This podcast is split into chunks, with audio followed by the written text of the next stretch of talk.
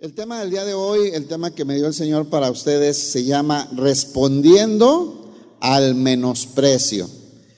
Ayer en la noche el Señor me dio la oportunidad de compartir y el tema se llamó El pecado del menosprecio. Entonces ahí hablamos de, las, de lo terrible que es este pecado, esta práctica, esta actitud, las consecuencias que tiene a la víctima, al que recibe el menosprecio y también al que se le hace fácil menospreciar a su hermano porque es un pecado grave delante de Dios. Entonces, eso hablamos el día de ayer. Hoy es un tema diferente. Se llama respondiendo al menosprecio. Eh, el menosprecio se está volviendo como muy común incluso dentro de la iglesia. Se nos hace fácil señalar, o mirar con desdén el servicio o el ministerio de alguna persona. Se está generalizando en la práctica, en la sociedad, en la comunidad. Hoy se le llama de maneras raras como bullying. ¿Han escuchado del bullying, verdad? Dice, este chavo es bien buleado, o sea, se le burlan, lo menosprecian, lo desprecian, lo rechazan. Y es terrible, hermanos. Las consecuencias son graves. Entonces, pues es el tema que tenemos de parte del Señor para el, para el día de hoy. Abra su Biblia en 1 Timoteo 4:12 y vamos a comenzar por ahí, hermanos. El menosprecio. Dice este texto, es el apóstol Pablo que le enseña a Timoteo, que es un joven pastor que deja Pablo en la iglesia de Éfeso y le da consejos. De eso se tratan las dos cartas de, Pablo a Timoteo, consejos para un pastor joven, ¿verdad? Y le dice así Pablo a Timoteo, ninguno tenga en poco tu juventud, sino sé ejemplo de los creyentes en palabra, conducta, amor, espíritu, fe y pureza. Y aquí es donde vamos a comenzar. La palabra aquí donde dice que nadie tenga en poco, la palabra que se traduce como tener en poco es la palabra catafroneo, una palabra griega, que significa el tema de hoy, que significa tener en poco, como dice este texto, despreciar, menospreciar, subestimar, considerar menos. Mire, ver para abajo a alguien, despreciarlo, desdeñarlo, hacer sentir que la persona se sienta menos sin valor, que no importa. Eso es lo que produce. Podemos producir, hermanos, e, esa actitud en, en, una persona, lo podemos lastimar a que se sienta que no vale nada, que no importa, que lo que él hace no es importante que a nadie le interesa su vida y puede producir terribles consecuencias anímicas. El daño puede ser desánimo, sentirse rechazado, aislarse, frustrado, hermano, frustración de que haces cosas y como que a nadie le gusta, a nadie le agrada, como que no está funcionando, te desanimas, dejas de luchar, dejas de trabajar, ya no te esfuerzas como debe de ser, incompetencia, el decir uno mismo, no sirvo para nada, ya para aquel intento, no tiene caso. Todo esto puede producir el menosprecio, hermanos, cuando una persona recibe menosprecio. La depresión. ¿Han conocido cristianos deprimidos? Que les pega la depre. O sea que entre los cristianos se da esto y afecta también el rechazo, ¿no? Y hermanos, el suicidio, ¿han escuchado de suicidios? Fíjense, eh, últimamente escuchamos que sucede en Estados Unidos y en muchas más partes del mundo, aquí no es la excepción, pero más se ha dado en Estados Unidos, cuando de pronto alguien, un muchacho, un joven, un adulto, toma un arma, la carga, se llena de balas, entra a un centro comercial o a una universidad y hace matadero, ¿verdad? Y empieza a disparar por todos lados. Después es capturado, se, le reconoce, se le estudia, se saca la ficha técnica y resulta, siempre yo lo veo cuando sucede esto, que fue gente rechazada, maltratada, que, fue adoptada cinco veces, que creció en lugares en donde nunca se sintió amado, respetado, valorado, sino que se fue cerrando su círculo y este rechazo produjo amargura, resentimiento, odio, demás cosas, ¿no? Que al final terminan ahí. Entonces, hermano, el, rechazo produce cosas muy feas, muy feas. Eh, dice Proverbios 14, 21. Proverbios 14, 21. Perdón. ¿Ya están, hermanos? Dice, peca el que menosprecia a su prójimo. Es un pecado, hermanos. El mirar con desprecio, el no, el hacer sentir a una persona que no tiene valor lo que hace, que lo que hace está mal, que no es suficientemente bueno, o mirarlo como yo soy mejor, yo lo hago mejor, realmente eso que haces tú no está padre, no está bonito, no nos interesa. Bueno, pues es un pecado. Peca el que menosprecia a su prójimo, mas el que tiene misericordia de los pobres es bienaventurado. Hermanos, los pobres no solamente tienen que ver en el aspecto económico, es pobre porque no tiene dinero, sino que muchas veces es pobre por falta de afecto, por falta de reconocimiento, por falta de cariño, por falta de integración, de pertenencia. Hay muchas maneras de tener pobreza espiritual también. Entonces, miren, peca el que menosprecia a su prójimo, más el que tiene misericordia de los pobres es bienaventurado. Recuerda que bienaventurado es bendecido, muy bendecido de parte de Dios. Entonces, ahí está el, asunto de que tenemos que entender, hermanos, que es pecado y que produce cosas terribles. Puede marcar a una persona para toda su vida. Puede frustrar a una persona al grado de dejar de luchar, de dejar de intentar, de rendirse y como hemos visto a veces llegar a soluciones terribles, incluso el suicidio. Es feo, hermanos, el menosprecio. Y el mundo de hoy se trata de eso, ¿no? De crecer, de tener, de avanzar, para poder mirar al otro así como menos.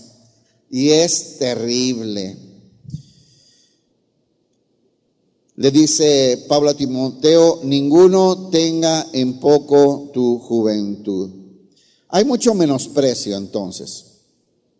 Les digo que produce una autoestima afectada, te minimiza, te hace sentir que no tienes valor, hay desánimo, rechazo, frustración, incompetencia, depresión, y bueno, después eso sale con, de maneras muy feas. Es el tema del día de hoy. Vamos a ver qué dice la Biblia. ¿Alguna vez te han menospreciado, hermano? ¿Te has sentido despreciado, menospreciado, que no te valoran, que te rechazan?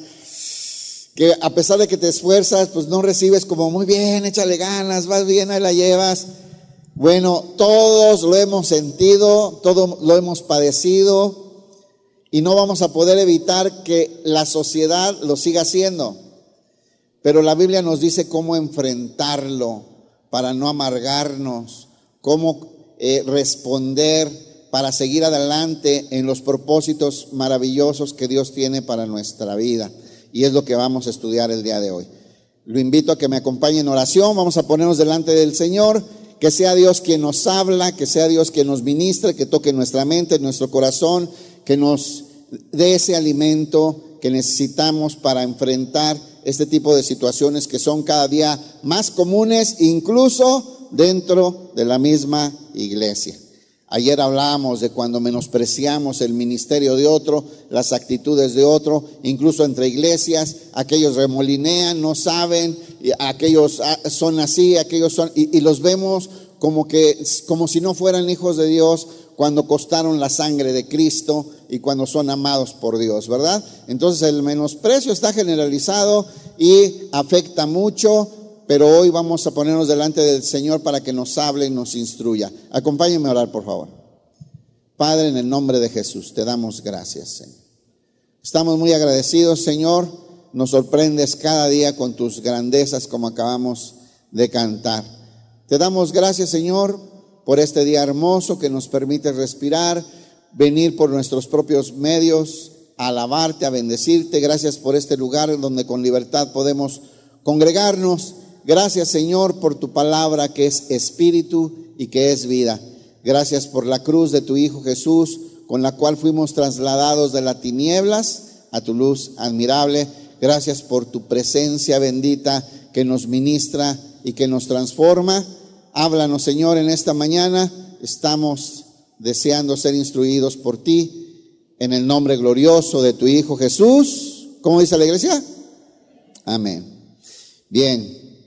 ¿Cuál es la base de, esta actitud de menosprecio? de menospreciar o ver menos a otro, de señalar, desdeñar, es otra palabra, ¿verdad? Desdeñar, denigrar a otra persona. El orgullo, hermanos, la soberbia, la autosuficiencia, tiene varias raíces, ¿no? El orgullo, la soberbia manda, ¿no? Principalmente. Eh, el sentirte más, el sentirte más fuerte, más grande, más inteligente, con más dones, este, eh, porque tienes una carrera, porque vienes de una familia de abolengo, porque eh, tienes, traes un, un, carro de muchos miles de dólares, los otros vienen corriendo del, del, tren ligero para llegar temprano a la iglesia y ya pensamos que podemos mirar a alguien mal. Esa soberbia, ese orgullo es destructivo y Recuerde lo que dice la Biblia, hermano, antes de la caída, ¿qué es? ¿Sí saben, no? ¿Dónde los que sí estudian? No, no Antes de la caída, la soberbia, el orgullo. Pregúntenle a sus niños, ¿se saben la canción? Aquí se les enseña. bueno, es es la antesala de la caída, es la soberbia, el orgullo. Si no, nada más acuérdese de aquel ángel hermoso, precioso, que rayaba la perfección, esa creación de Dios llamada Luzbel, que por orgullo y soberbia se convirtió en un espanto, dice la Biblia, y fue echado del reino de los cielos. Antes de la caída, ¿qué fue? El orgullo y la soberbia. Y bueno, pues es la base de, esta actitud de menospreciar y ver para abajo a otros eh, es el orgullo, la soberbia, la envidia, hermanos, ¿a poco no? La envidia produce eso. La envidia produce eso. Ay, ese hermano me cae bien gordo, pero gordo. Oye, ¿qué te hizo? No sé, pero se ve mala onda. Y tú estás recargado aquí en, en tu Chevy que le falta una rueda, ¿no? Así. Y él se está bajando de un Mercedes. Ya, ya sé lo que te pasó. Envidia y ya lo, ves mal, ¿no? Y ahora el que tiene el Mercedes ve más feo al del Chevy. Todo eso es menosprecio, hermano. Todo eso es no entender que delante de Dios valemos igual, hermanos. Levanten la mano a los que son hijos de Dios. Costaron la sangre de Cristo, hermanos. Estábamos muertos en nuestros delitos y nuestros pecados. Dios nos amó y envió a su Hijo y el Hijo de Dios en la cruz derramó su sangre bendita, preciosa, santa, y cubrió y pagó nuestra deuda de pecado para libertarnos. Y somos iguales, costamos la sangre de Jesús, amados delante de Él, hermanos. La envidia, la rebeldía, la rebeldía produce también menosprecio y actitudes de menospreciar. ¿Por qué? Porque estamos hablando de autoridad, ¿no? ¿Verdad que nos cuesta trabajo someternos a las autoridades? respetar a las autoridades, dejarnos dirigir por las autoridades, eh, eh, obedecer. ¿Y sabe qué pasa? Menosprecio. No le voy a pedir que levante la mano, pero alguna vez usted ha, le ha puesto like o ha compartido un meme donde le hacen la burla a nuestro presidente. No, aquí un puro cuarto T, ¿verdad? No, no, no, no, no. Fuimos llamados a obedecer a las autoridades, hermanos, a respetar a las autoridades. Menospreciamos las autoridades. Desde la casa, los chavos luego menosprecian la autoridad de los papás, ¿sí o no? En la iglesia a veces menospreciamos la autoridad que ponen en la iglesia. Te dice el Ujier, bienvenido hermano, por aquí, mire, siéntese. No, yo quiero allá. Estás menospreciando la autoridad del hermano que está haciendo su chamba, hermanos. Y te enojas, te vas donde se te pega la gana. Y eso es desprecio a la autoridad. Desprecio. Te hace la parada el agente de tránsito. Oríese a la orilla. Y te pasas, ah, ni trae moto, no me alcanza. el menosprecio. Entonces todo eso, ¿no? Eh, la autosuficiencia, la autosuficiencia produce soberbia, no necesito de nadie, no me hace falta, así estoy bien. Dice, hermano, hermano, vente a la iglesia a congregar, yo no necesito, yo tengo mi relación con mi Señor, con mi Dios. No necesito congregarme, puro hipócrita. ¿Qué es eso? Menospreciar, menosprecias la iglesia, menosprecias también la fórmula que Dios puso para dirigir a su pueblo, que es la iglesia, hermano, con sus ministerios, sus dones, sus servicios, con todo lo que genera esta, este pueblo de Dios, esta familia de Dios, este cuerpo de Dios, y menospreciamos esas instrucciones porque nos cuesta someternos, sujetarnos a la autoridad. Así es que todo esto produce esta actitud tan terrible y tan destructiva del menosprecio. Pero les tengo una buena noticia, hermanos. ¿Les gusta la Biblia? ¿Sabe los grandes siervos de Dios, esos grandes personajes que vemos en la palabra de Dios, que Dios hizo maravillas con su vida, fueron menospreciados? Revise. Ahorita vamos a ver algunos ejemplos. Pero lo mejor de todo, hermanos, para el menospreciado, levante la mano el que fue menospreciado alguna vez o se ha sentido menospreciado. Yo viví eso y es bien feo. Que dice la Biblia que lo vil y lo menospreciado del mundo escogió Dios para hacer maravillas, hermanos, para avergonzar a los que se sienten muy sabios y dueños de todo. Nos escogió a nosotros. ¿Alguien se ha sentido menospreciado? ¿No valorado? ¿Rechazado? usted cumple el perfil para ser un siervo del Señor y hacer que Dios haga maravillas con usted, hermano. Mire, vamos a leer 1 Corintios 1:26. Yo se lo voy a leer en la, en la versión, la traducción en lenguaje actual. Usted lo puede leer en su versión, si trae la Reina Valeria, la que traiga 1 Corintios 1:26. ¿Ya está, hermano? Dice así, Recuerden lo que ustedes eran cuando Dios los eligió. Ahí, pues mirad hermanos vuestra vocación. Dice, no sois muchos sabios según la carne. Está bien padre su pantallita. No tengo una de esas en la iglesia. Dice, según la gente, según la gente, hermanos, ¿quién te descalifica? A ver, pónganse a pensar. ¿Quién te está descalificando? ¿Quién te rechaza? ¿Quién te hace sentir que vales menos, que no sabes, que estás chafita, lo que haces no vale la pena. Sí cantas, pero no cantas como Julio. Sí tocas guitarra, pero no como Israel. ¿eh? Sí haces armonías, pero no como Jefté. No, tú acá, chafita. Si un día hay algún servicio abajo de un árbol, a lo mejor te invitamos. Y te menosprecia, ¿no? Pero miren, eso lo hace la gente, no lo hace Dios. No es el Señor el que te menosprecia, hermano. ¿Sabes? Delante de los ojos de Dios tú vales la sangre preciosa de su Hijo Jesús. Eres muy valioso. Costaste la sangre de su Hijo. Dice entonces aquí, según la gente, muy pocos de ustedes eran sabios. Y muy pocos de ustedes ocupaban puestos de poder o pertenecían a familias importantes. Y le está hablando a los escogidos de Dios, a los hijos de Dios, que Él ha levantado para trabajar en su obra y para desarrollar. Verso 27. Y aunque la gente de este mundo piensa que ustedes son tontos, así dice aquí, esta versión, no me ve así. Así dice esta traducción al lenguaje actual. Primera de Corintios 1.27. 1.27 aunque la gente de este mundo piensa que ustedes son tontos y que ustedes no tienen importancia, pues Dios los eligió. ¿Quién dice amén? Sí, hermano, eso piensa la gente, hermano. Pero Dios te ha llamado. Y Dios te ha elegido. ¿Y, te eligió para qué? Para ser transformado a la imagen de su Hijo Jesucristo. Ese es el plan de Dios para nosotros, ¿eh?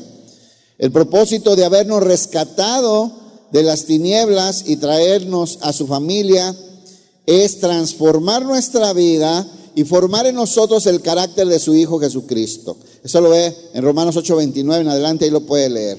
Dice entonces, aunque la gente de este mundo piensa que ustedes son tontos y que no tienen importancia, Dios los eligió para que los que se creen sabios entiendan que no saben nada. Esos que se quieren, que se creen los muy, muy, que saben mucho, que no necesitan, Conocen gente que es bien intelectual, se conoce todos los libros que han escrito. Bueno, se sabe el que apenas van a escribir, ¿no? Esa gente que todo lo sabe y menosprecia las cosas de Dios. Por eso Dios escogió lo más vil y lo menospreciado del mundo para avergonzar a esta gente que se cree grande y sabia. Dios eligió, dice, a los que desde el punto de vista humano, repito nuevamente, desde el punto de vista de quién? De la gente, hermanos. Pero mira, ahorita estábamos cantando el Salmo 125 y habla David de querer agradar a Dios. A ti levantaré mi alma. Es para el Señor, nuestra vida es para el Señor, lo que hagamos es para el Señor.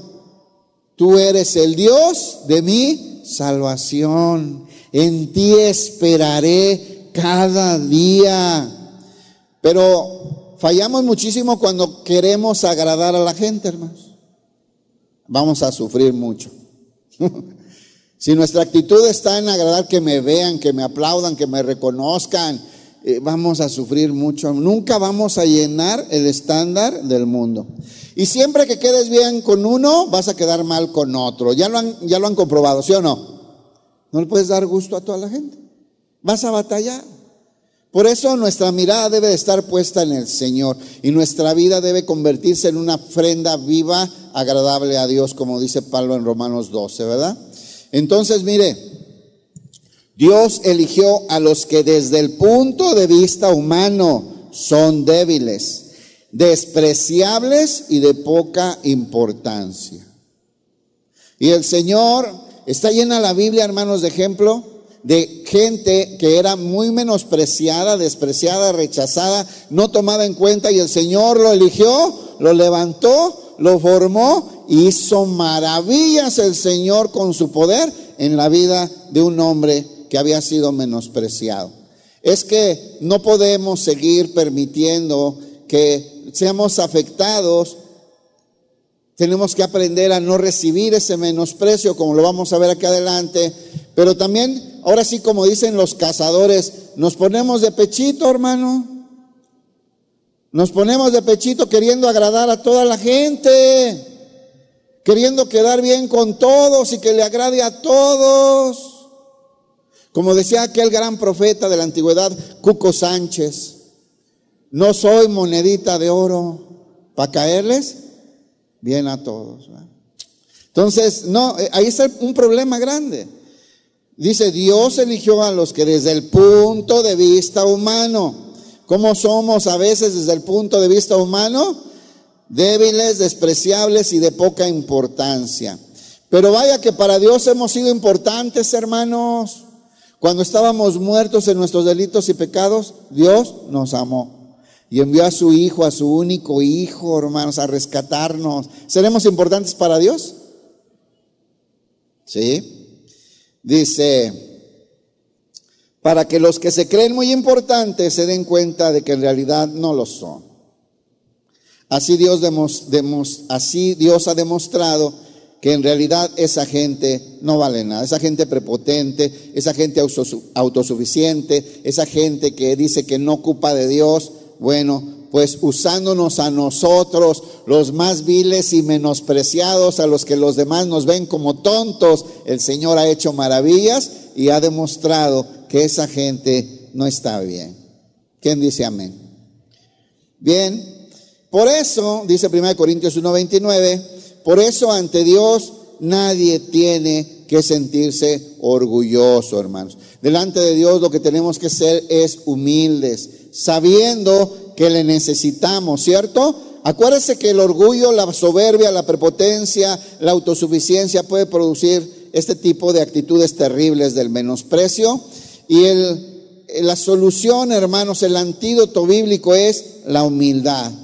Es reconocer nuestra necesidad de Dios, hermano. Es reconocer nuestra fragilidad, es reconocer nuestras limitaciones, es reconocer que también necesitamos del hermano, de la hermana, del pastor, del esposo, de la esposa, de los hijos. Es reconocer que tenemos necesidades, reconocer que solos no podemos, que no somos suficientes. Solo Cristo es suficiente en nuestras vidas. Santiago 4.6. Santiago 4.6. Debemos saber y entender esta verdad. Dice que Dios da mayor gracia. Y dice, Dios resiste a los soberbios. A ver, levante su mano los soberbios.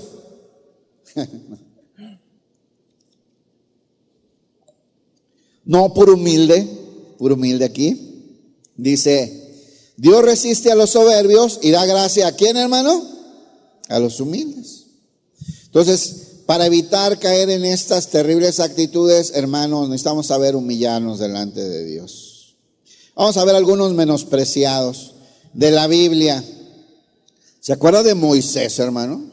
O sea, Moisés, el hombre que Dios eligió para rescatar a un pueblo de millones de personas de la esclavitud en Egipto, fue un hombre menospreciado. Es que a veces traemos la idea de, las películas de los diez mandamientos y de las caricaturas, el príncipe de Egipto, ¿verdad? Y pintan a Moisés así que podía haber sido el faraón. Eh, no es cierto. Era un esclavo egipcio recogido por la hija del faraón. Y aunque participó de la educación que le pudieron haber dado las mejores cosas ahí, el día, nada más acuerdes esto, el día que tuvo una confrontación con un egipcio y lo mató, ¿qué tuvo que hacer Moisés? Dijo, no, al fin soy el príncipe, no pasa nada. Huyó, hermano, porque lo iban a matar por haber matado a un egipcio. Él siempre fue un esclavo hebreo en medio del, del palacio de los egipcios. Y tuvo que ser tratado por Dios 40 años en el desierto, hasta que un día Dios lo llamó y lo envió a ser el libertador del pueblo de Israel. Además lo usó para llevarlo a la, a la tierra prometida, para darles la ley, para edificar el tabernáculo. Un hombre con el que Dios hizo grandes cosas. El Señor llegó a decir, que no había un hombre más manso sobre la tierra, que era su amigo y que le hablaba cara a cara. Este es Moisés, hermanos. Impresionante. José, hermanos, José. ¿Lo menospreciaban sus hermanos o no? Vea esta historia, la primera pues es el Éxodo, segunda Génesis, ¿verdad? José como su papá le faltó un poquito ahí de tacto y lo consintió de más porque era el único hijo de su esposa la que él amaba, pues le daba unos privilegios y lo trataba mucho mejor que a los demás, lo ponía por encima de sus hermanos. Los hermanos lo menospreciaban, bueno, lo odiaban, quisieron matarlo. Los hermanos se pusieron de acuerdo para matar a José, hermanos. Uno de ellos interviene, los convence, los convence de que no lo maten y lo venden como esclavo. Vivió su vida muchos años, hermanos, esclavizado, en su casa despreciado y en el mundo despreciado también. Fue esclavo, estuvo en la cárcel por un crimen que no cometió, la pasó como en feria, ese menosprecio que vivió José. Pero dice la Biblia, si usted lee su historia, pero Jehová estaba con él. Repita conmigo, ¿qué pasó con José? Jehová estaba con él. Dios no lo menospreciaba. Fue un instrumento muy valioso. Dios lo escogió para salvar al pueblo de una hambruna terrible que iba a venir, que iba a morir mucha gente. Y por medio de José estar en Egipto y haberlo levantado y ponerlo en el segundo puesto más importante de ese reino, pudo rescatar a su familia, al pueblo de Jacob, de esa sequía y de esa hambruna. El mismo José dice, porque fue un plan de Dios para salvación. Batalló José, hermano. José sufrió, hermano. Pero ¿sabe una cosa? Despreciado por los hombres y por sus hermanos, pero no por Dios. No es de Dios que viene ese desprecio, hermano. Y Dios a este hombre despreciado al que quisieron matar a sus hermanos, lo levantó. ¿Se acuerda de la historia de Ruth? La moabita. Y hermanos, ella llegó viuda y de Moab. Y bueno, pues lo que pasa es que lo leemos muy fácil, pero era un pueblo enemigo de Dios. Estaba prohibido incluso casarse con estas mujeres de Moab, de, de Amón. Y llega Ruth así. ¿Y qué hizo Ruth? Humillándose, fue redimida. Ahí hay una figura de voz como el redentor, ¿verdad? Que se casa con ella y sabe que esta Ruth, la moabita, que repite el libro como no sé cuántas veces, la moabita, que quede claro, ¿verdad? Bueno, pues hoy pertenece después a la genealogía de nuestro Señor Jesucristo, porque viene siendo la abuela de Isaí, ¿verdad? Eh, el padre de David. Así es que ahí está. ¿Y qué tal Raab? ¿Se acuerda de Raab o no? A ver, levantan los que sí saben quién es. Bueno, prostituta, hermano. Una mujer despreciada. Y sin embargo, Dios la usó para liberar al pueblo, para obtener la, la victoria en la conquista de Jericó. ¿Y qué cree? Es parte de la historia de Israel, de la genealogía de Jesús. Es impresionante todo esto, hermano, que nosotros vemos cómo el Señor levanta a esta gente menospreciada, los elige, los restaura y hace maravillas en su vida. Gedeón, ¿se acuerdan de Gedeón? Este cuate sí estaba ya afectado por el menosprecio. Este, este sí tenía una estima por el suelo, ¿verdad? Gedeón se le presenta al Señor cuando estaban eh, ocupado Israel en la época de los jueces, donde cada quien hacía lo que bien le parecía. ¿Verdad? Había pecado el pueblo, Madián domina al pueblo, hay una sequía terrible, les roban todo. Y estaba Gedeón en el pozo, en un lagar escondido, sacudiendo algunas este, vainas de trigo para conseguir algo de comida para su familia. Se le aparece el Señor. Pero a mí me gusta mucho cómo le dice, levántate, hombre esforzado y valiente. El Señor, ¿no? Vean, pero Gedeón decía, oh Señor. Pero ¿quién soy yo? Mire, soy de la familia más amolada, de la tribu más amolada, el más amolado de los más amolados. Aquí estoy escondido en este hoyo que nadie me vea. A ver si saco unos granitos. Levántate, con esa tu fuerza vas a liberar a mi pueblo. Le costó a Gedeón, pero el Señor hace una obra maravillosa, lo comienza a tratar, le recibe este, la primera ofrenda, después lo manda a derrumbar, a derrumbar los ídolos, ¿verdad? y, hace de Gedeón un, guerrero y el quinto juez de Israel. Obtiene una victoria impresionante con solo 300, 300 soldados, ¿verdad? Y el Señor lo levanta y obtiene una victoria poderosa y libera a Israel de la mano de los madianitas. Está Gedeón, hermano. En el Nuevo Testamento, Leví, Jesús pasa por, por la mesa de los impuestos y ve a Leví, que era un qué? ¿Qué era Leví? Pero diga fuerte pues, un publicano, un recaudador de impuestos. Estos eran los más menospreciados de los menospreciados, hermano. Odiados por todo el pueblo, no les hablaban, no se juntaban con ellos. Era gente despreciable porque cobraban impuestos a favor de Roma, le cobraban a, a los mismos israelitas y muchas veces abusaban de ellos. Eran despreciadísimos los publicanos. Pues ahí pasó Jesús y le dijo, ven, sígueme. Y dice que Leví dejó todo y le siguió. Bueno, pues este es el escritor del Evangelio de Mateo, hermanos. Imagínense nada más, un apóstol de Jesucristo y bueno, pues hay muchos más. David, hermano, David. Pero a David, a David lo vamos a dejar para el final de la enseñanza. No, David era experto en menosprecio, ¿eh? Vamos a dar una serie de cómo enfrentar el menosprecio, nada más de la vida de David. Bueno, vamos a, continuar en este texto con el que empezamos. 1 Timoteo 4:12. Dice, no permitas, se los voy a leer eh, en otra versión, en Reina Valera dice, que nadie tenga en poco tu juventud. Les voy a leer algunas otras versiones para que vean lo que significa. La primera instrucción que vamos a ver en la Biblia para enfrentar el menosprecio, para responder, responder al menosprecio, para no eh, dejarnos lastimar, es no recibir el menosprecio.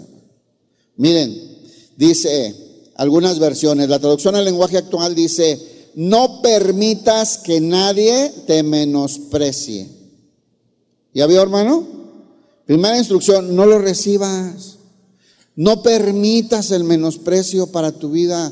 No lo recibas.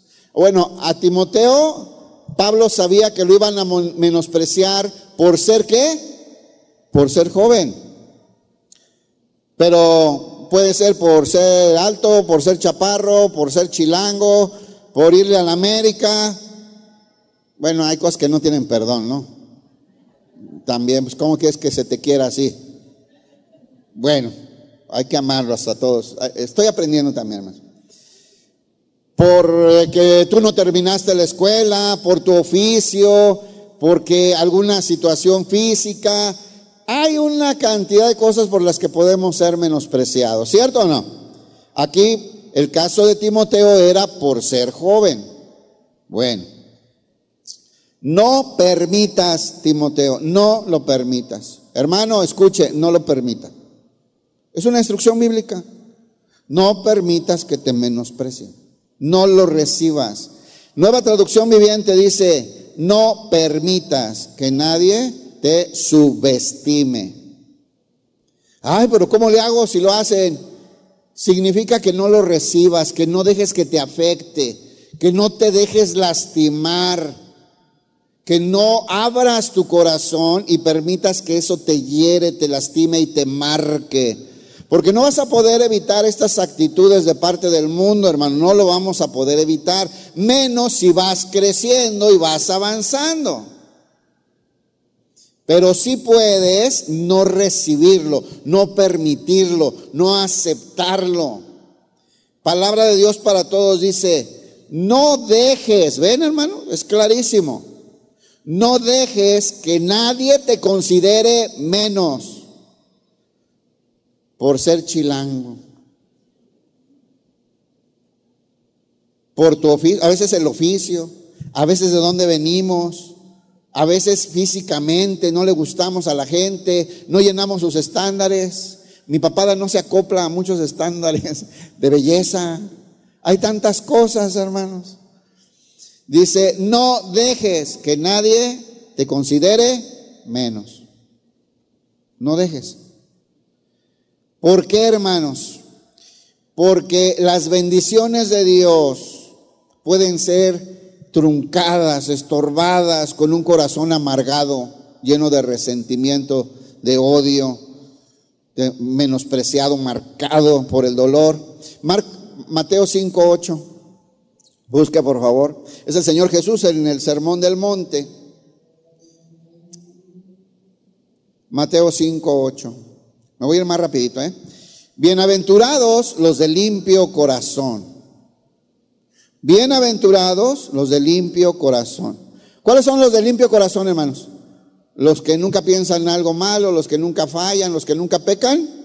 Esos no existen. Nomás nuestro Señor Jesucristo fue así de perfecto.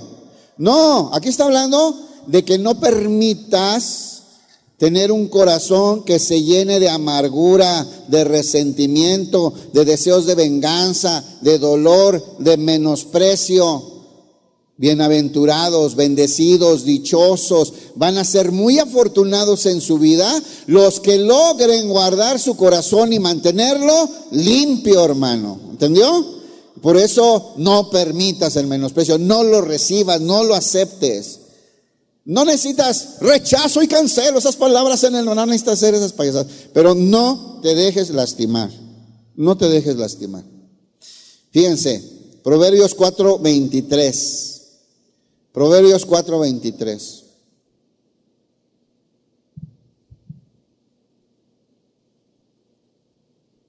Si hay chavos, los jóvenes hoy se dejan lastimar porque les hacen bullying, porque estás gordita, porque estás chaparrita, porque no eres güera, porque no, hermanos, no, no permitan lastimar su corazón.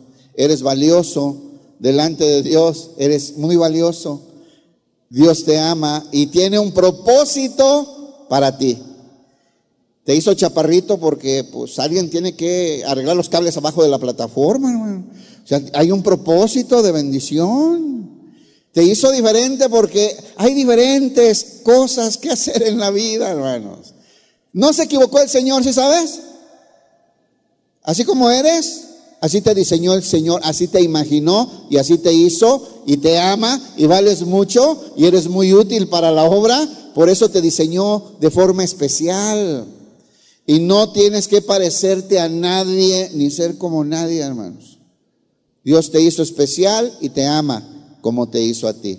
Proverbios 4:23, sobre toda cosa guardada, sobre todas las cosas que tienes que cuidar y que tienes que proteger, guarda tu corazón.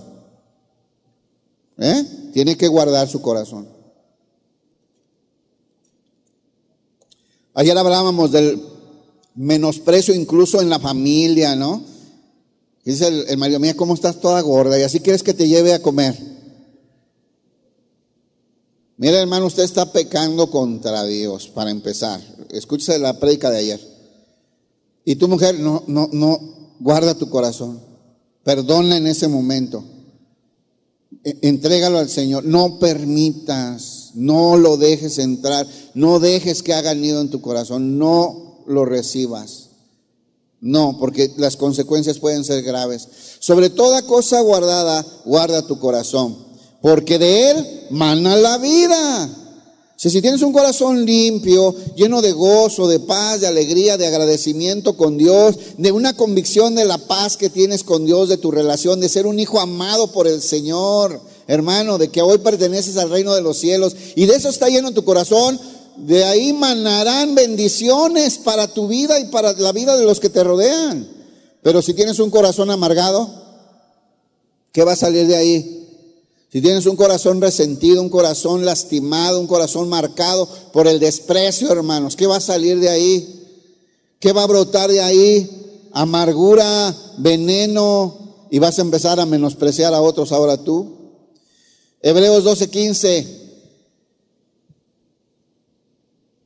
Entonces, ¿qué pasa si, si no cuidamos nuestro corazón y recibimos el menosprecio? La amargura, hermanos. Viene la amargura, te amargas y al rato eres la persona más agria de la colonia, pero dices, amén, soy cristiano. No, guarda tu corazón, limpia tu corazón. Hebreos 12:15 dice, mirad bien, pongan atención, revisen bien, estén alerta, no sea que alguno deje de alcanzar la gracia de Dios que brotando alguna raíz de amargura os estorbe. Mire hermanos, Dios quiere bendecirnos, Dios tiene planes y propósitos de bendición para nuestra vida, pero la amargura estorba. Hay un estorbo, ese resentimiento, ese dolor, ese no perdonar a tu papá, a tu hermano, alguien que te lastimó, e-, ese odio, esa venganza, eso estorba las bendiciones de Dios, son estorbo para que la gracia de Dios haga la voluntad de Dios en tu vida. Dice, por ella muchos sean contaminados. Vaya que los amargados contagian a otros, lastiman a otros, y al rato hay un grupo de amargados, hermanos. Tengamos mucho cuidado, guarda tu corazón, no recibas el menosprecio, no lo permitas, no dejes que lastime y marque tu corazón. Y si ya pasó, si alguien está diciendo, uy, me han dicho antes, pastor, ya estoy amargado. Bueno, pues quítalo, ponte a orar, ponte delante del Señor, Efesios 4:31. Quítese de vosotros, quítala. No vas a poder avanzar así, no vas a poder cumplir los propósitos de Dios en tu vida, no vas a poder hacer efectivas muchas de las bendiciones que Dios tiene para ti. Quita de vosotros toda amargura, enojo, ira, gritería, maledicencia, y todo mal pensamiento, toda malicia. Eso no debe de haber. ¿Saben de dónde surge? De un corazón amargado. De un corazón amargado. Y muchas veces es de estas marcas, de ser menospreciado, de no ser valorado, de no sentirse importante, de no sentirse amado, de no sentirse útil. Puede venir todo esto. No recibas el menosprecio. ¿Está bien, hermanos? ¿Aprendimos? Primer cosa, no lo recibas. No lo recibas. Bien. Número dos. Entonces, número uno, no lo recibas. Número dos, responde. Le dice, que nadie tenga en poco tu juventud. Antes sé ejemplo. Tienes que responder. Pero ¿cómo? Pues dile más feo tú. Búscate un meme y pégase, lo mandas. Y mira, etiquétalo para que sienta. No, no. Botellita de Jerez. No, no, hermanos. Que somos cristianos. Aquí le dice Pablo a Timoteo que tiene que responder. ¿Estamos? No se deje. Si en vez de haber, en vez de haber sido Pablo, hubiera sido David, le hubiera dicho, Timoteo, no llore, agarre piedras. Si no, pregúntele a Goliat.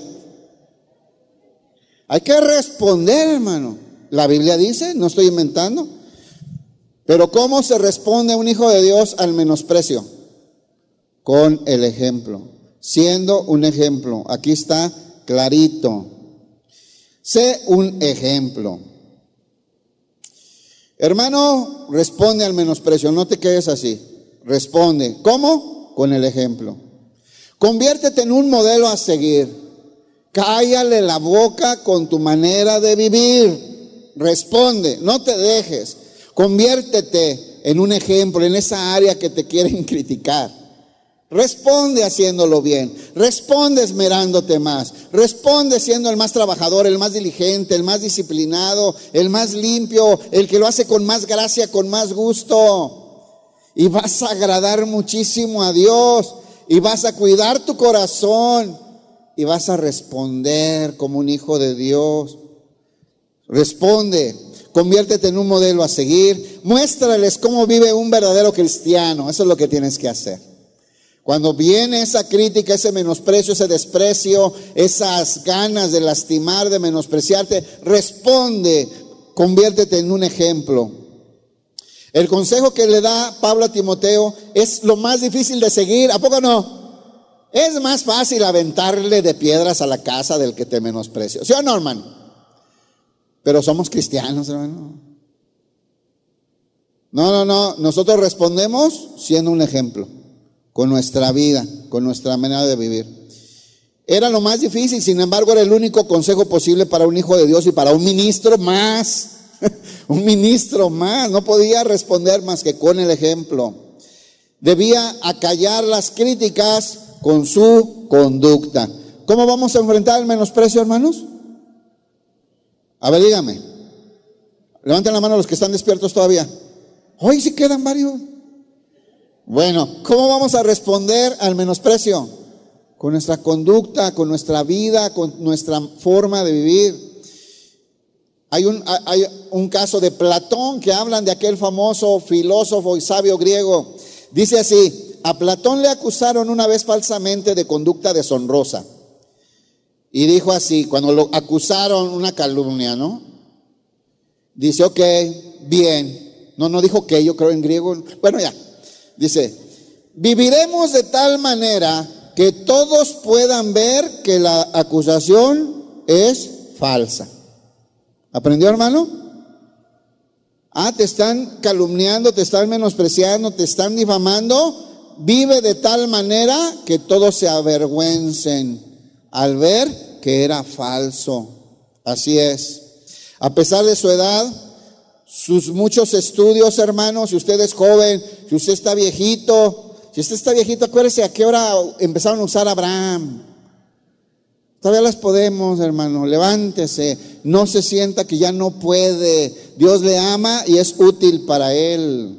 Es muy útil. Si usted está chiquito, grande, si no fue a la escuela, si no tiene estudios, usted es amado por Dios y es útil para su obra, hermano. Hay un propósito grande para usted, hermana que no le convenzan que usted no puede. Ay, sí, ¿qué vas a hacer tú? Yo viví el menosprecio. Me acuerdo la primera vez que dije a alguien, hoy es un día bonito para contar esto, ¿no? Un día me gustaría predicar ahí. Yo me acuerdo cómo se me rieron, pero no me amargué. Dije, ya sé lo que tengo que hacer. Ser un ejemplo, trabajar duro, ponerme a estudiar, echarle, no fallar a la escuela bíblica, no fallar a los servicios. Andaba como en cinco ministerios, dándole con ganas. Tenía ese anhelo verdadero de un día estar acá, hermano. Pero ¿cómo se responde? Trabajando con el ejemplo. Claro, no confunda, es por pura gracia de Dios que uno puede hacerlo, ¿verdad? No son méritos propios ni nada. El Señor te levanta, el Señor te ama, el Señor tiene propósitos, hermano. Entonces, mire, no se fije por su edad, si estudió, si no estudió, por su color de piel, por su lugar de origen. Es más, ni su vida antigua lo tiene que limitar, hermano. Vivió una vida terrible de pecado, andaba en la inmundicia, de la miseria. Pues te voy a decir una cosa, no estás descalificado. Segunda de Corintios 5, 17, que se nos olvida. Si usted verdaderamente se arrepintió y hay evidencias de su arrepentimiento, frutos dignos, un cambio de vida, hermano. Porque arrepentirse no es llorar, es cambiar. Si usted se arrepintió verdaderamente y creyó en que la sangre de Cristo borró para siempre su pecado y hoy es hijo de Dios, usted está capacitado para servir en la obra, para ser levantado. Dice aquí, de modo que si alguno está en Cristo, levanten la mano los que están en Cristo. De modo que si alguno está en Cristo, nueva criatura es. Eres nuevo. ¿Quién la regó en su vida pasada así de cosas terribles, vergonzosas? Levanten su mano. hermano, y yo sé, yo sé, yo sabía, yo mismo me sentí un día que yo no iba a poder ser usado por Dios por todo lo que había hecho. Y mi pastor me explicó esto.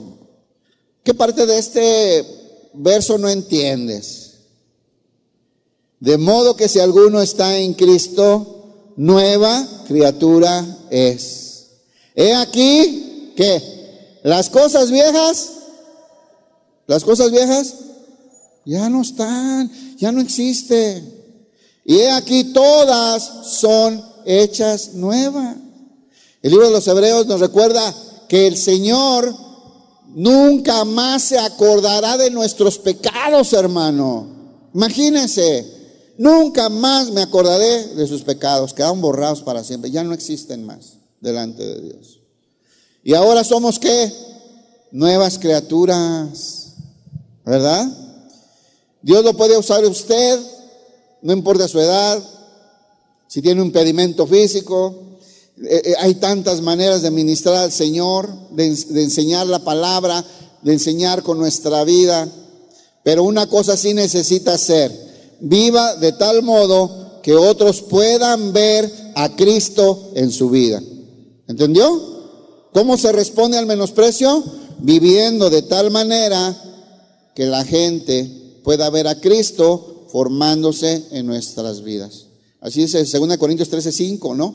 Tenemos que comenzar a identificar que Cristo va siendo formado en nuestra vida, a menos que seamos falsos cristianos, que no seamos verdaderos. ¿Cuáles eran las características de conducta donde Timoteo tenía que trabajar? Cinco, dice aquí, mire, 1 Timoteo 4:12. Regrese ahí, por favor. Dice, ninguno tenga en poco tu juventud, sino sé ejemplo de los creyentes. Hay cinco cosas. Número uno, palabra, conducta, amor, espíritu, fe y pureza. ¿Ok?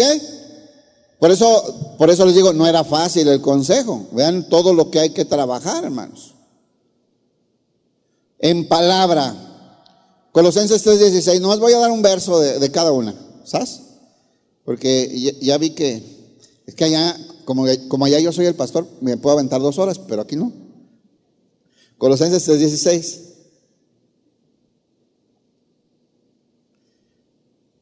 Ok, tenemos que ser un ejemplo en palabra, hermano. La palabra de Dios y además aplicarla con sabiduría, hermanos, y además cuidar nuestra boca de cualquier cosa que no debe ya salir de la, de la boca de un hijo de Dios. Dice, tenemos que ser ejemplo en palabra. Colosenses 3:16, la palabra de Cristo more en abundancia en vosotros. Tenemos que estar llenos, rebosando del conocimiento, del entendimiento de la palabra de Dios, ¿verdad? Enseñándonos y exhortándonos unos a otros con toda qué? Sabiduría, hermanos.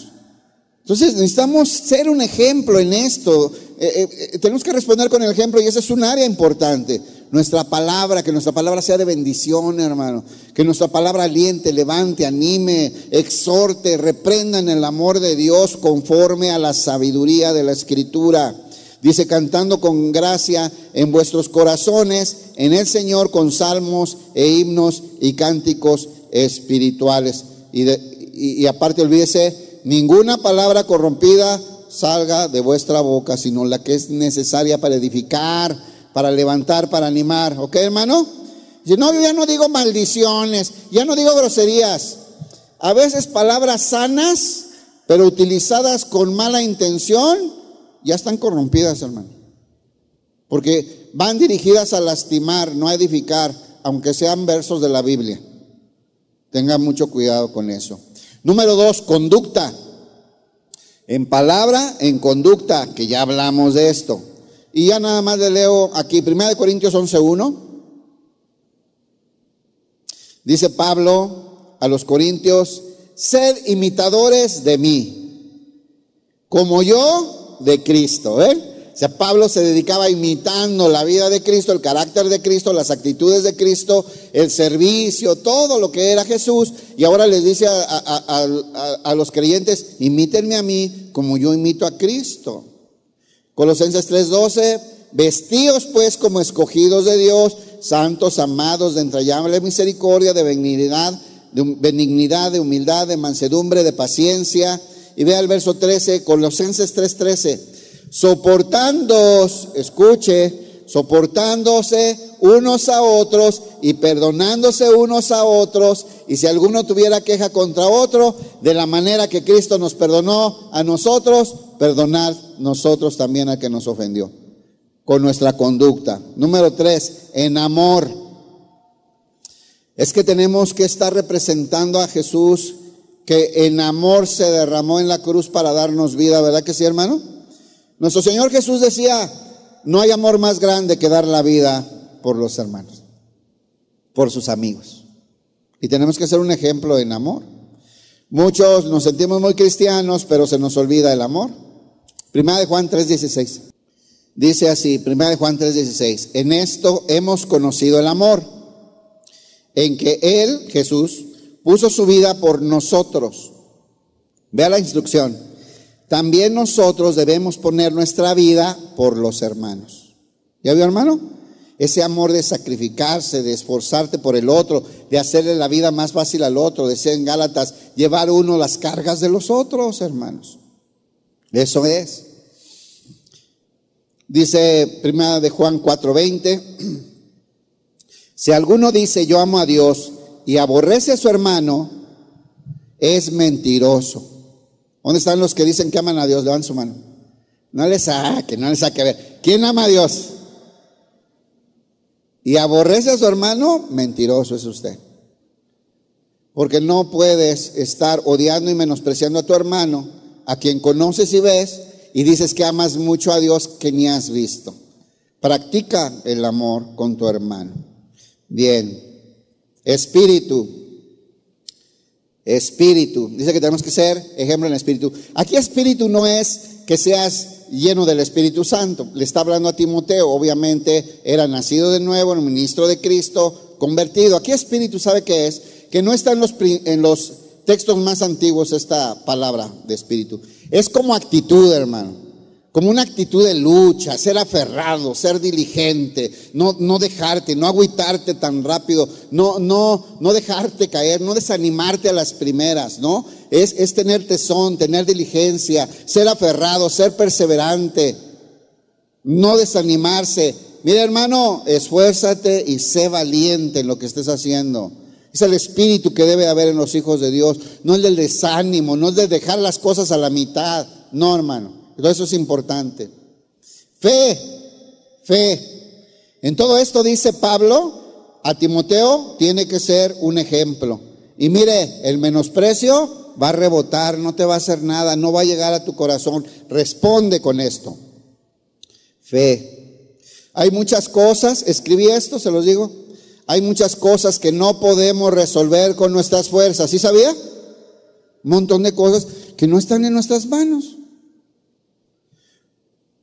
O talentos, nuestros recursos, nuestras palancas. Solo podemos orar y confiar en Dios. Veremos las maravillas de Dios y la gente verá la fidelidad de Dios y cómo Dios nos respalda. Hay veces que es momento de ejercer la fe. Y esta fe es de confiar en Dios, de esperar en el Señor.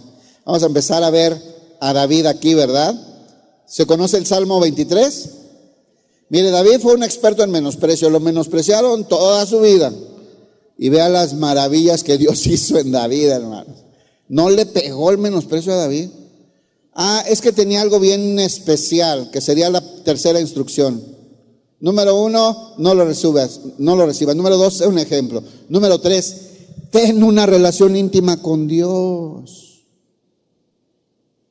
Oye, si tú estás lleno del amor de Dios, si tú sabes cuánto Dios te ama, si tú tienes donde refugiarte, donde llorar, en donde abrazarte, si tienes ese Padre amoroso que te cuida, que te ama, que te habla, que te exige, que también te tiene que corregir, pero que siempre está al pendiente de ti, el menosprecio no va a llegar a tu vida, no te va a afectar, hermano. No puedes evitar que alguien lo intente, pero no va a pasar de ahí. Y es que David decía, Jehová es mi pastor. Pero David era un pastor, hermanos, él cuidaba ovejitas. Entonces decía, Jehová es mi pastor. Nada me faltará. ¿Cuántas? ¿No sabemos hasta este de memoria? Le aseguro que muchos de ustedes tienen el póster ahí en la pared, el Salmo 23, el borreguito ahí, ¿no? Sí, pero hay que creerlo. Sí, pero hay que tener fe. Sí, pero hay que un día decir, confío en el Señor. El Señor me cuida, Él es mi pastor, nada me faltará. En lugares de delicados pastos me hará descansar. Me, llevará a las aguas de reposo y confortará mi alma en los momentos de angustia. Cuando ande en medio del valle y atravesando el valle de la sombra y de la muerte, los peligros, las situaciones difíciles, no temeré, porque tú, Señor, estás conmigo. Tu vara y tu callado me infundirán aliento, me levantarás cuando me caigo, me vas a rescatar del hoyo y me vas a dar un baracito si me ando saliendo del huacal, porque me amas, porque me cuidas, porque Dios al que ama, disciplina. Y luego dice, fíjense, ¿eh? aderezas mesa delante de mí en presencia de mis angustiadores. O sea, ahí están los que me odian, me menosprecian y, y el Señor te levanta en medio de ellos y te bendice. ¿Lo has vivido? Es algo real que vivimos los hijos de Dios, hermano. Todos te están echando, te menosprecian, nadie da un quinto por ti y el Señor te levanta en medio de todos y te bendice. Ahí donde todos están viendo. Es impresionante esto que hace el Señor. Y te sientes menospreciado porque, ay, ¿qué, qué zapatos tan feos? Porque no estás con Dios, hermano. Por eso te lastima eso. ¿Por qué andas buscando agradar a la gente, no al Señor? El Señor te ama y te bendice. Bueno, dejamos más al rato a David. Pureza, fe y pureza, ¿no? Son cinco cosas que le dice Pablo a Timoteo donde tiene que ser un ejemplo. Aquí pureza es la palabra castidad, hermanos. Aquí está hablando de una pureza en todas estas áreas sexuales. Debemos estar puros, debemos estar limpios, hermanos. Dice 1 Tesalonicenses 4:3. Primera de Tesalonicenses 4:3, pues la voluntad de Dios es vuestra santificación. La voluntad de Dios es nuestra santidad, nuestra limpieza, hermanos. Que os apartéis de fornicación, que cada uno de vosotros sepa tener su propia esposa en santidad y honor, no en pasión de concupiscencias, deseos desordenados, como los gentiles que no conocen a Dios. Nuestra vida debe, haber pureza, hermanos. Debemos de tener nuestra vida limpia, nuestros matrimonios limpios, sin perversiones que llegan del exterior, que vienen del diablo y que entren al matrimonio, hermanos. Evitemos todo lo que tiene que ver con fornicación, comenzando por la pornografía. Saben que esta palabra en el griego es porneia, fornicación. Limpiemos nuestra vida, seamos un ejemplo Respondamos con el ejemplo. Que puedan ver nuestra vida y nos quieran acusar y agachen la cabeza y se vayan, hermanos. Hay que responder entonces, ¿cómo? Con el ejemplo. Repito, no vas a evitar que la gente siga intentando lastimarte o menospreciarte, pero mira, va a rebotar, hermano, porque estás tan amado por Dios y estás trabajando, consagrándote a Él, que no te va a lastimar, tu corazón va a quedar limpio. Bien, vamos a cerrar con el ejemplo de David. Les decía a este David, mire, David fue despreciado del mundo, pero amado de Dios, amado de Dios. Hasta la fecha, este gran adorador, cantamos sus canciones. Es raro que haya un culto que no haya un canto de David, ¿eh? O sea, nada más le ponemos la letra, la musiquita, pero ya están, eh, son salmos de David.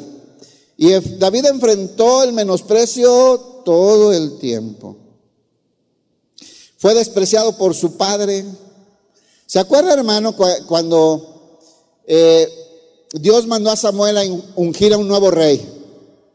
Y lo mandan a la casa de Isaí. Ay.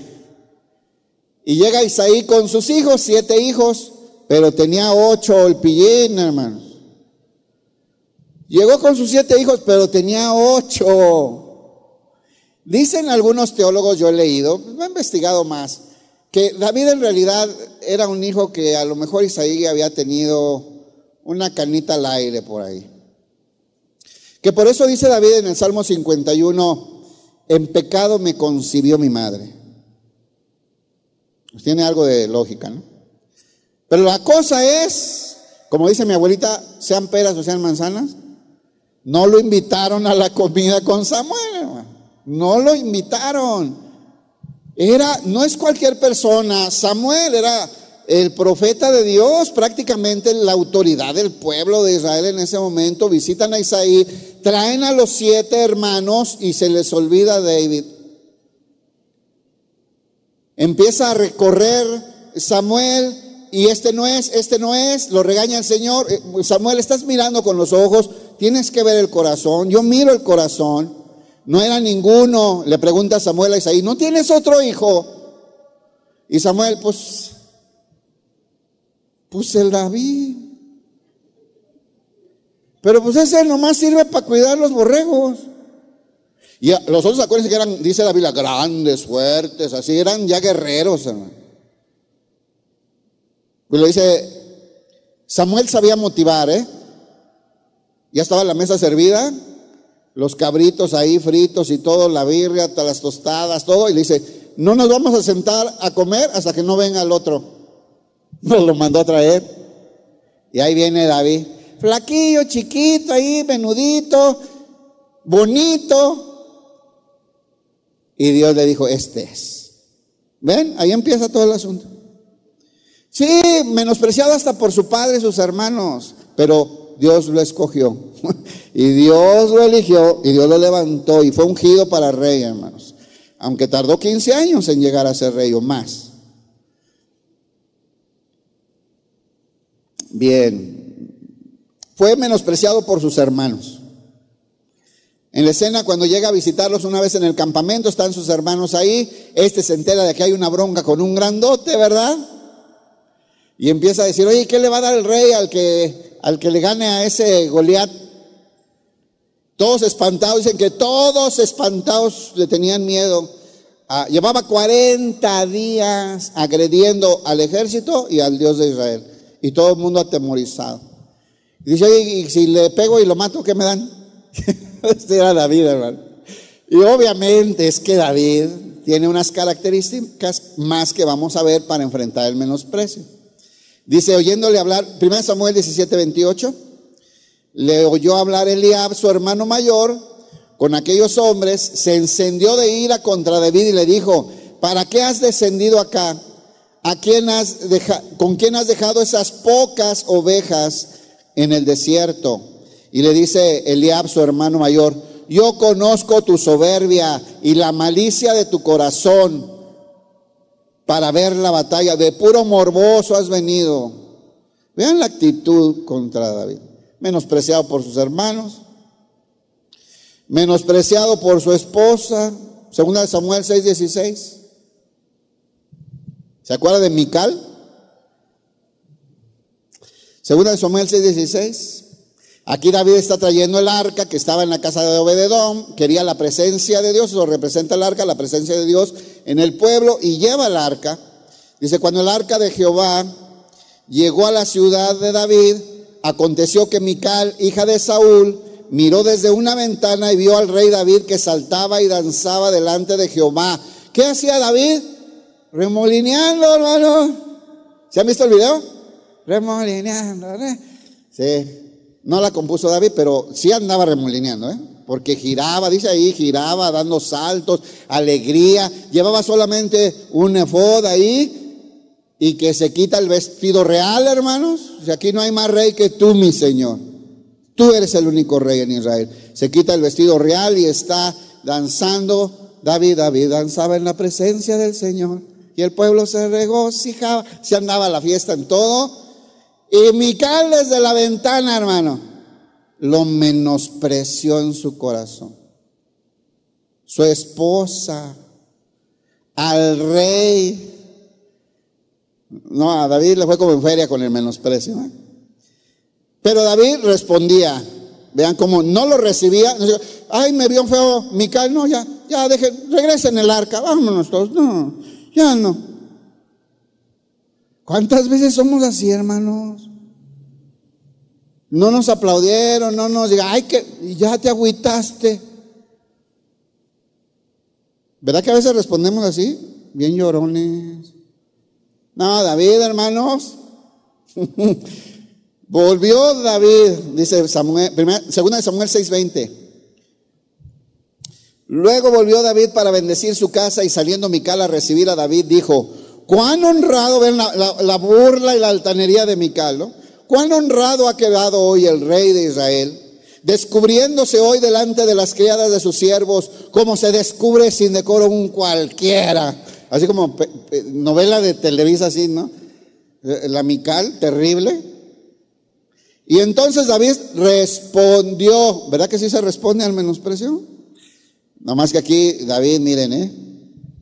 David respondió a Mical, fue delante de Jehová quien me eligió en lugar de tu papá, a quien rechazó ya. Y a toda tu casa fue quitada y Dios me eligió a mí. Para Él estoy danzando, no para las criadas ni para ti, mi reina. Para constituirme, me eligió el Señor príncipe sobre el pueblo de Jehová, sobre Israel. Por tanto, para que te lo sepas, Mical, mi reina preciosa, amada de mi vida, danzaré delante de Jehová. No me voy a detener, voy a seguir y me haré aún más vil que esta vez y seré bajo tus ojos, acuérdense lo que les enseñé al principio, bajo tu mirada humana. Soy menospreciado, pero seré honrado delante de las criadas de quienes has hablado, porque ellas me reconocen como un adorador. Así es. Lo menospreció Naval, ¿se acuerdan de Naval? Naval que significa necio. Naval, bueno, ya no voy a leer, tan se los voy a contar para más rápido. Va David con su ejército huyendo de Saúl para variar, ¿verdad? Y van huyendo, van en campaña, lleva su ejército, se entera de que Naval, un hombre rico y poderoso, está en la fiesta de la cosecha.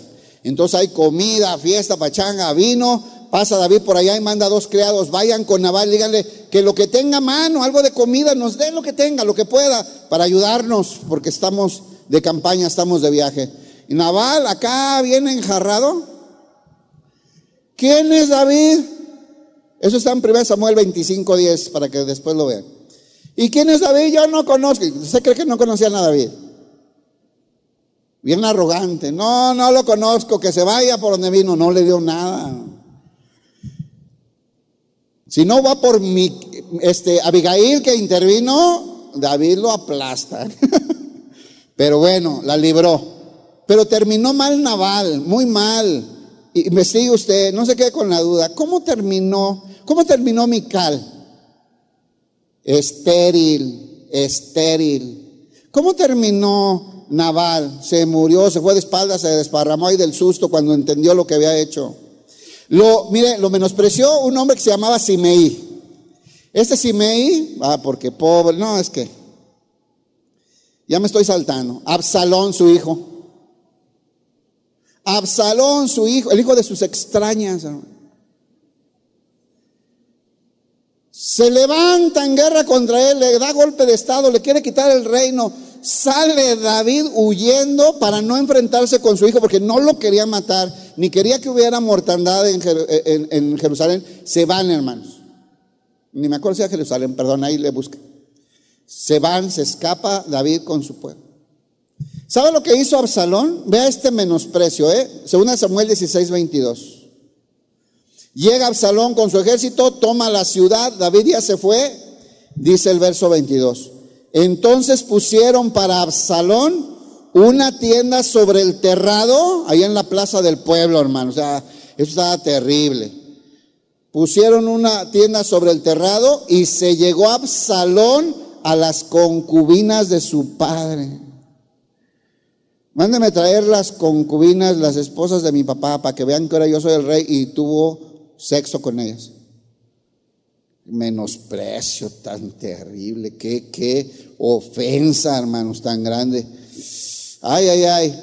Precisamente cuando estaba huyendo, ahora sí entra Simei, cuando está huyendo David de Absalón, había un, un descendiente de Saúl que iba aventándole piedras y diciéndole de cosas al rey, asesino, Dios te va a castigar por lo que hiciste, tú mataste a Saúl, a, Saúl, era de la familia de Saúl.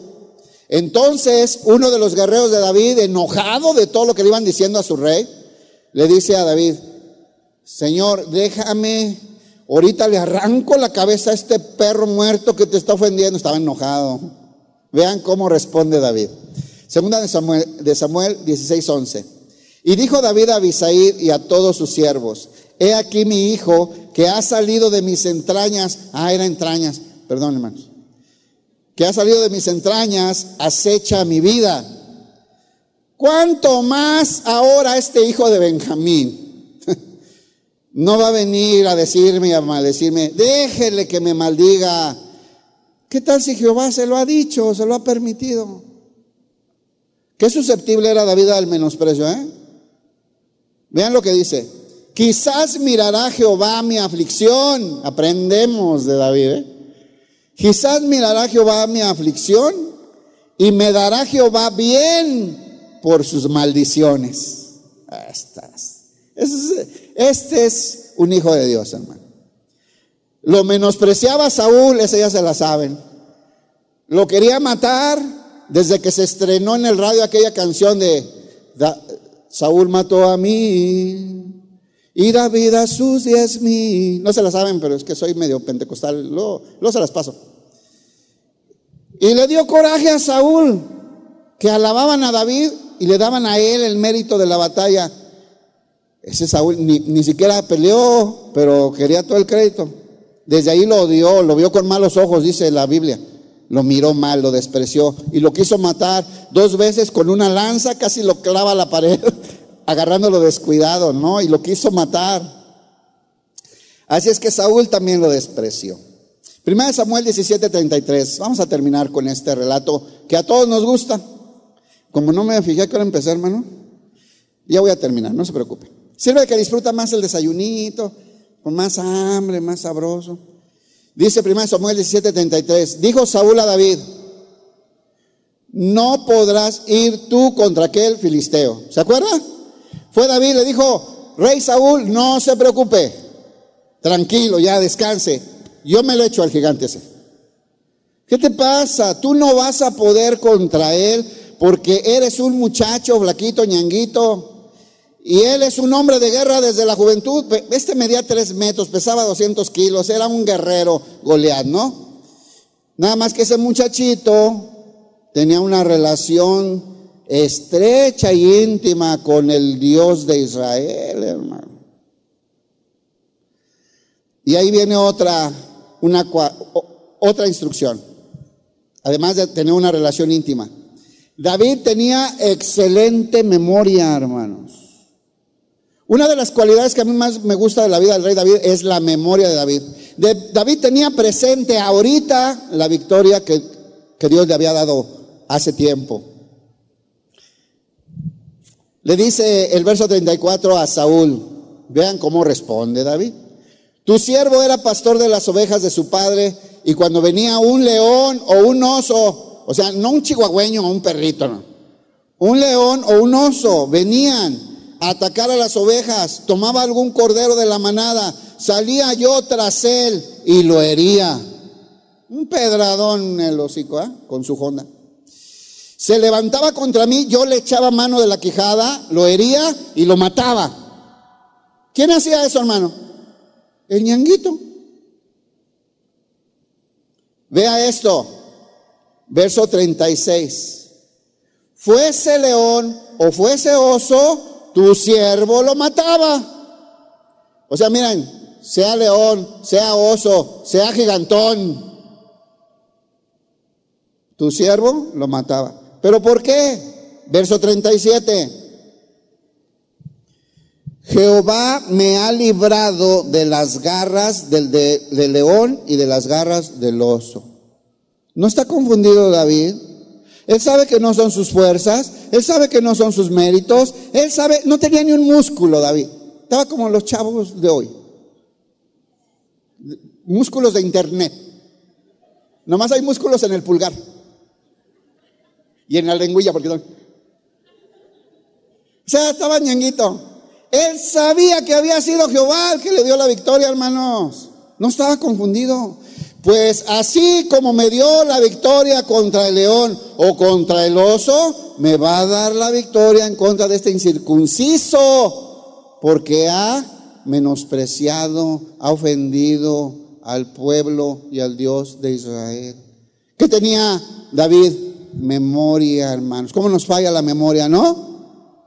¿Ha hecho maravillas Dios en su vida, hermano? ¿Ha hecho milagros Dios en su vida, hermano? Diga fuerte. ¿Le ha dado victorias el Señor, hermano? Y hoy se presenta algo y salimos corriendo. Se nos olvidó. David no, pero es que David, Salmo 103, educaba a su alma, se hablaba a sí mismo. Mí mismo, bendice alma mía Jehová.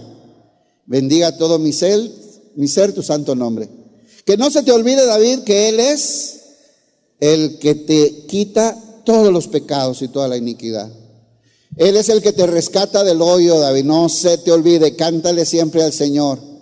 Y el que te llena de favores y de misericordias.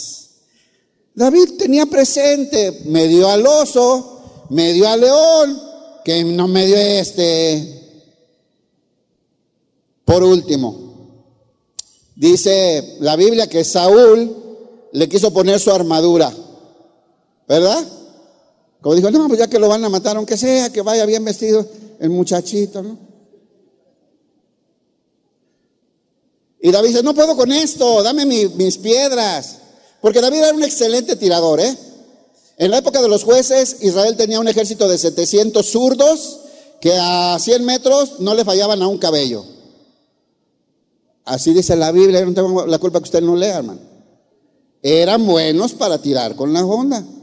La prueba está en que dice que fue al río y escogió cinco piedras lisas. No agarró la que fuera, sabía lo que ocupaba. Él sabía tirar, hermanos. Le dan la armadura de Saúl, dice, yo no puedo andar con eso, no estoy acostumbrado, dame mis cosas. Otra cosa, con lo que Dios le dio a usted, tiene, hermano. Aprenda eso, hermano.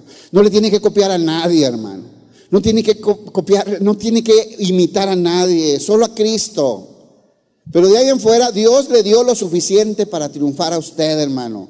Dios le dio a usted lo necesario para salir adelante. Así con las diferencias, así con esas limitaciones, Dios le hizo para un propósito. Levántese, hermano. Y ahí va David, hermano. ¿Eh? Con su piedra y con su, su bastón. Verso 40, tomó, 1 eh, Samuel 17, 40. Tomó su callado en su mano, escogió cinco piedras lisas del arroyo, las puso en su saco pastoril en el zurrón que traía, tomó su honda, su saco, su palo y su honda y unas piedras. Lo que tú tienes con eso tienes, hermano. Tienes suficiente.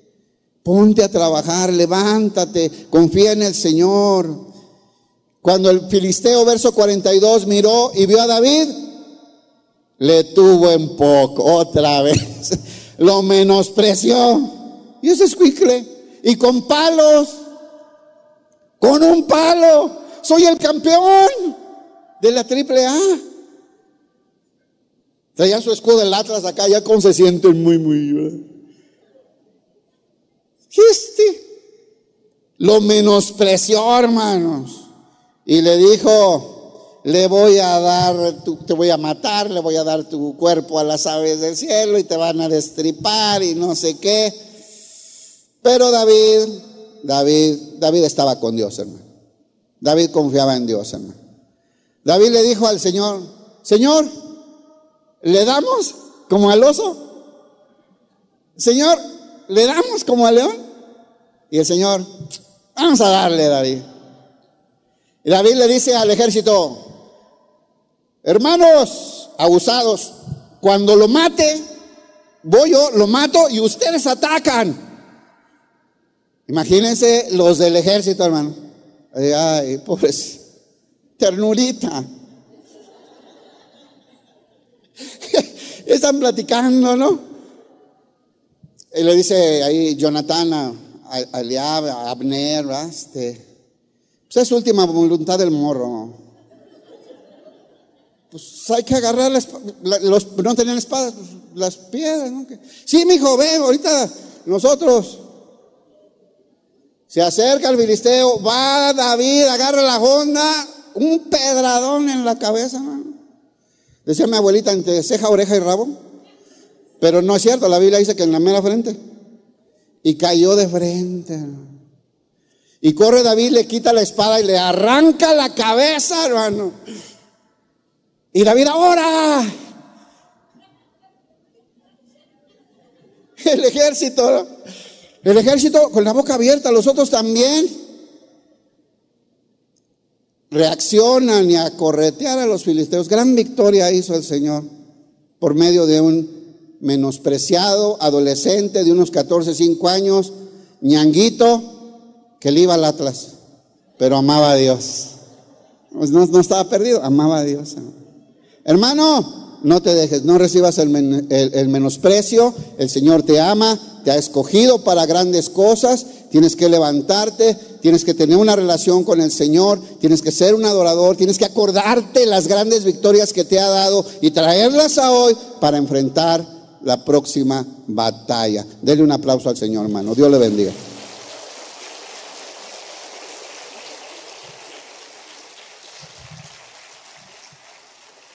Gloria a Dios. Póngase de pie, hermanos. Vamos a orar. Vamos a orar a darle gracias al Señor. Dios nos ama, hermanos. Así nos quiere el Señor. Claro, va a trabajar en nuestra vida, va a trabajar en nuestro carácter. El que comenzó la buena obra la perfeccionará, hermano. No nos va a dejar zancochados a medias, no. Nos va a llevar de gloria en gloria, hermanos. Acompáñenme ahora. Padre, en el nombre de Jesús, te damos gracias. Señor, Hemos aprendido que según lo que mucha gente piensa, probablemente no tenemos las habilidades ni el valor, según el punto de vista de la gente, incluso dentro de la misma iglesia. A veces hemos sido menospreciados y hemos cometido el error de dejarnos lastimar, de dejar que eso llegue al corazón. Y hemos dejado de trabajar, y hemos dejado de luchar, y hemos dejado de hacer lo que nos encargaste, y hemos dejado, nos hemos quedado a mitad del camino. Pero el día de hoy, Señor, te pedimos perdón. Perdónanos, porque al haber recibido el, el menosprecio, te estábamos menospreciando a ti, Señor. Perdónanos. Al habernos sentido mal, y, sentir esa descalificación y recibirla y aceptarla, esa descalificación que venía de la gente, nosotros te menospreciamos a ti. Tú que nos habías amado, tú que nos levantaste, tú que diste a tu Hijo para nosotros, para salvarnos. Porque, porque si cuando estábamos muertos en nuestros delitos y pecados, nos salvaste por medio de la sangre de tu Hijo, ¿cómo ahora que somos ya tus hijos no nos vas a levantar? No nos vas a empujar, no nos vas a dar las cosas que necesitamos, Señor. Padre, yo entiendo que tú me eligiste, que tú me amas y que con los recursos que tengo quieres hacer cosas y propósitos. Tienes una voluntad y un propósito y un plan para mi vida, Señor. Me voy a levantar. Tómame de tu diestra, Señor.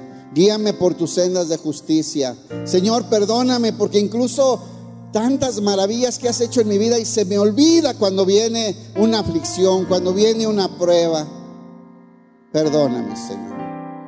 Pero así como nos has dado las victorias en otras ocasiones, iremos por una nueva victoria en las cosas que se van presentando en esta vida. Te damos gracias, Señor. Te bendecimos, te adoramos. Somos tuyos, Señor. Que la buena obra que comenzaste que ese propósito y esa voluntad se cumplan en nuestras vidas. No por ningún mérito nuestro, sino por tu gracia y tu presencia en nuestra vida. Te damos gracias en el nombre de tu Hijo Jesús. Amén. Dios les bendiga, hermanos. Bendiciones.